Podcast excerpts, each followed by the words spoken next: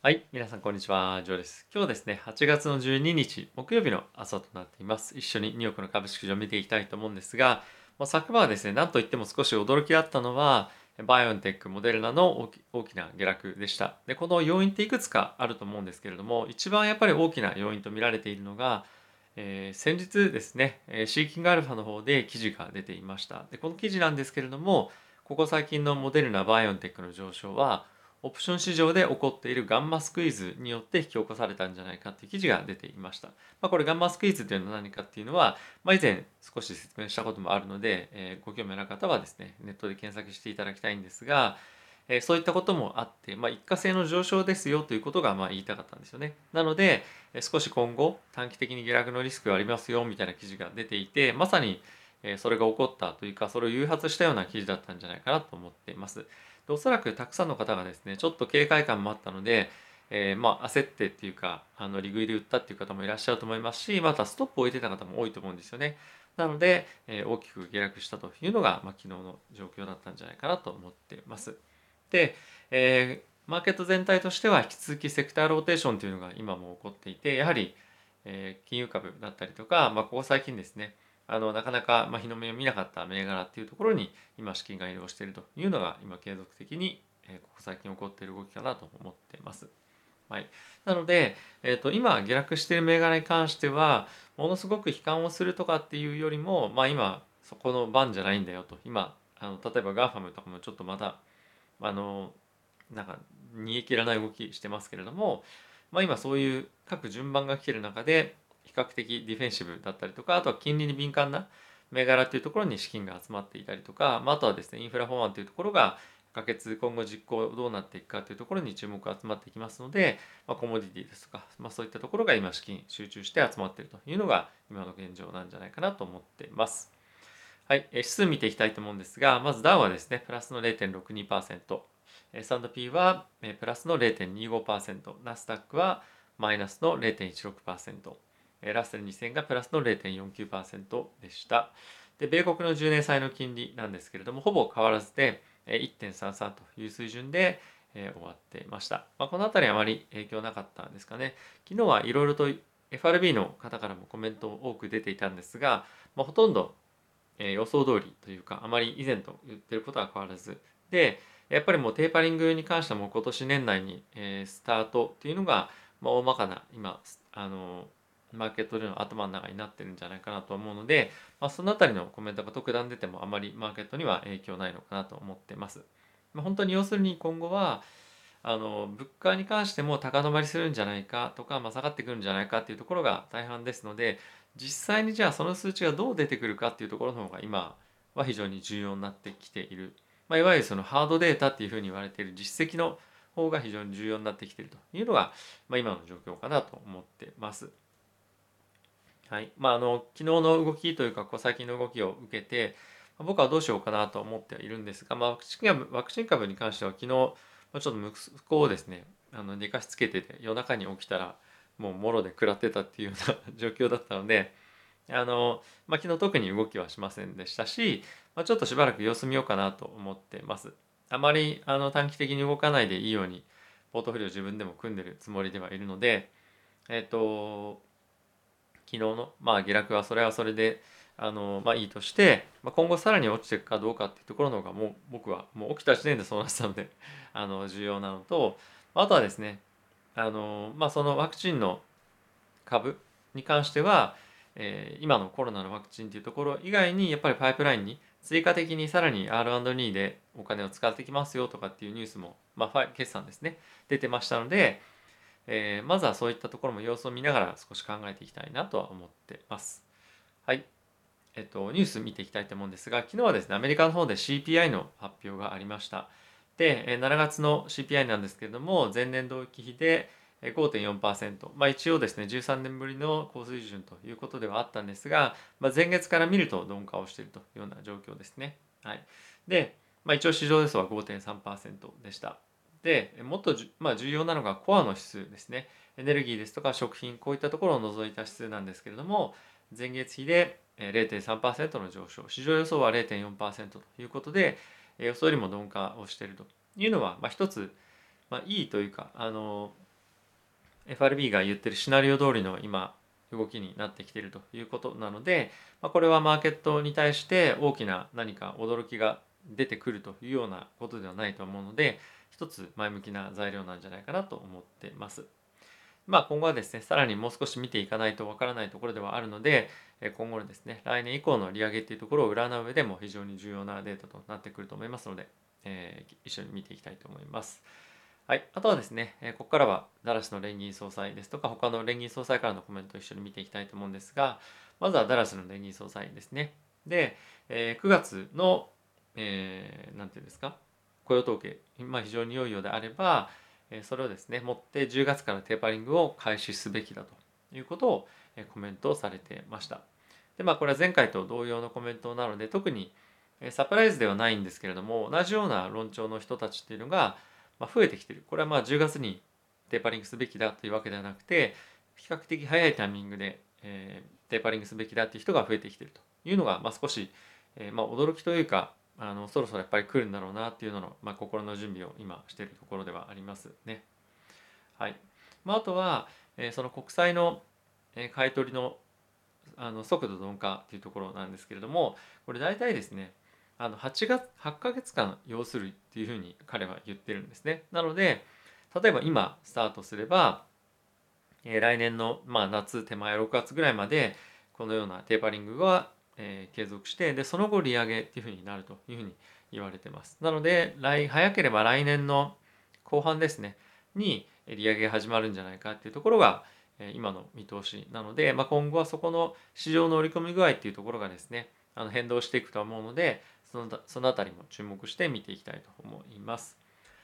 はい、続きまして、えリッチモンド連銀総裁なんですけれども、え彼はですね、現在まだテーパリングを宣言するには早い。で、かつもう少し労働市場に関して見ていかないといけない。雇用市場を見ていかないといけないっていうところが意見としてはあるものの、テーパリングをする時期っていうのは、え近づいてるよねというような意見に、え現在になってきています。で、まあこれは彼も以前とあの前回ぐらいのコメントでもこういったのも出ていましたので特に新しいようなコメントではないんですけれども、まあ、彼が非常に注目しているポイントとしてはですね、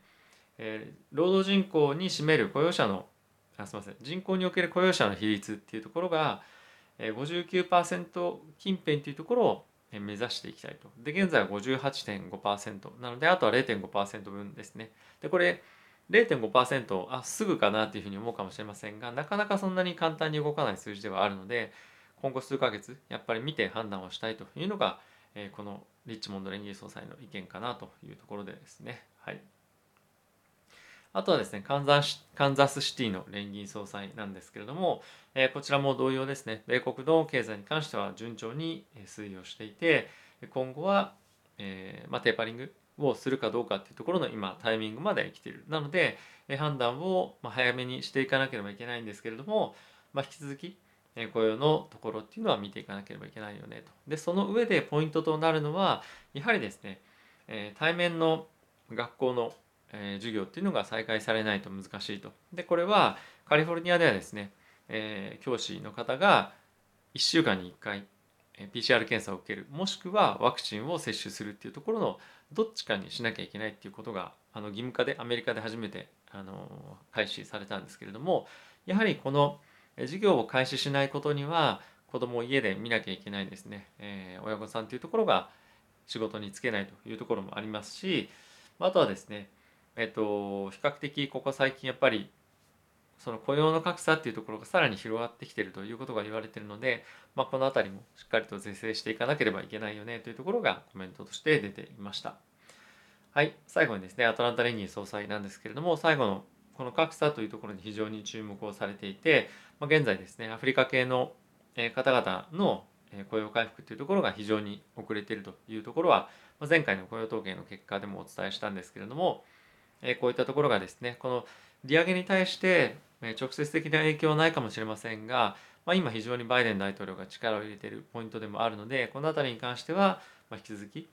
注目をしていきたいポイントですねということがコメントとして出ていました。であとはですねやはりこの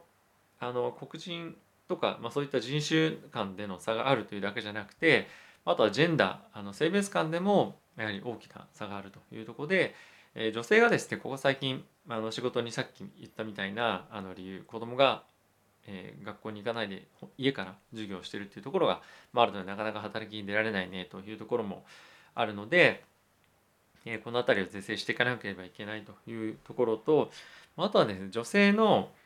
えー、雇用というのがなかなかなかなか進まないので結構その建設現場とかで女性が働く姿っていうのがこう最近増えてますっていうニュースが先日あのありました。ここでは取り上げなかったんですけれども、まあ、非常に興味深い内容だなと思ったので見ていたんですけれども、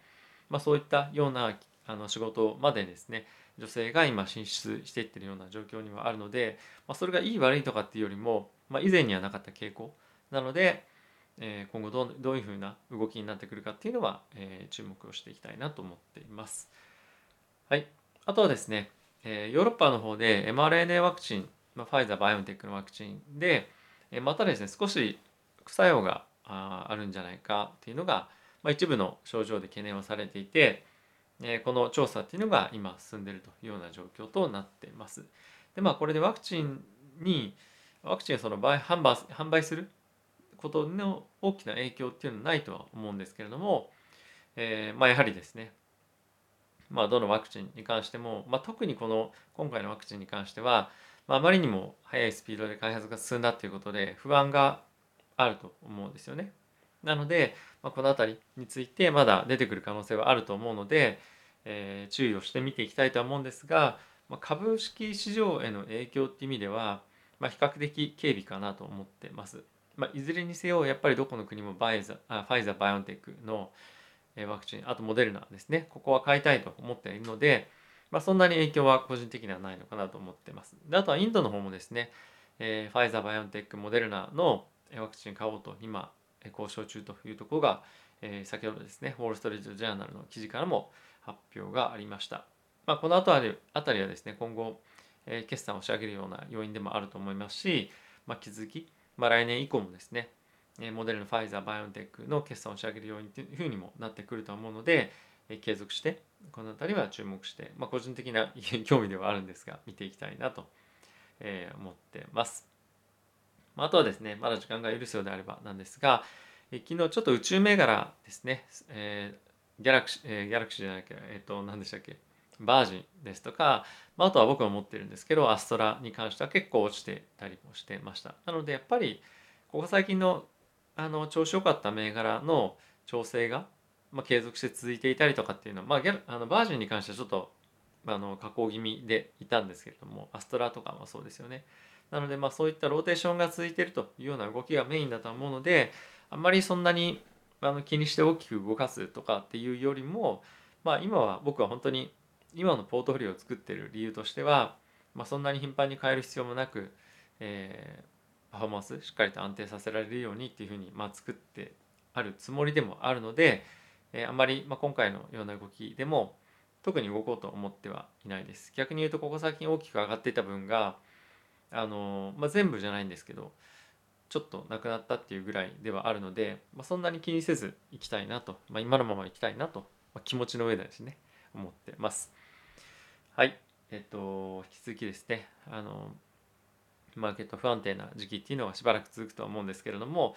継続して僕は上昇局面っていうのが続いていくと思ってます。えっ、ともちろん短期的に、えー、少し何ていうんですかへこみがあるような局面もあるとは思うんですけれども、まあ、それはそれで、えー、何かトレンドが変わるとかっていうよりもセクターローテーションということであればまた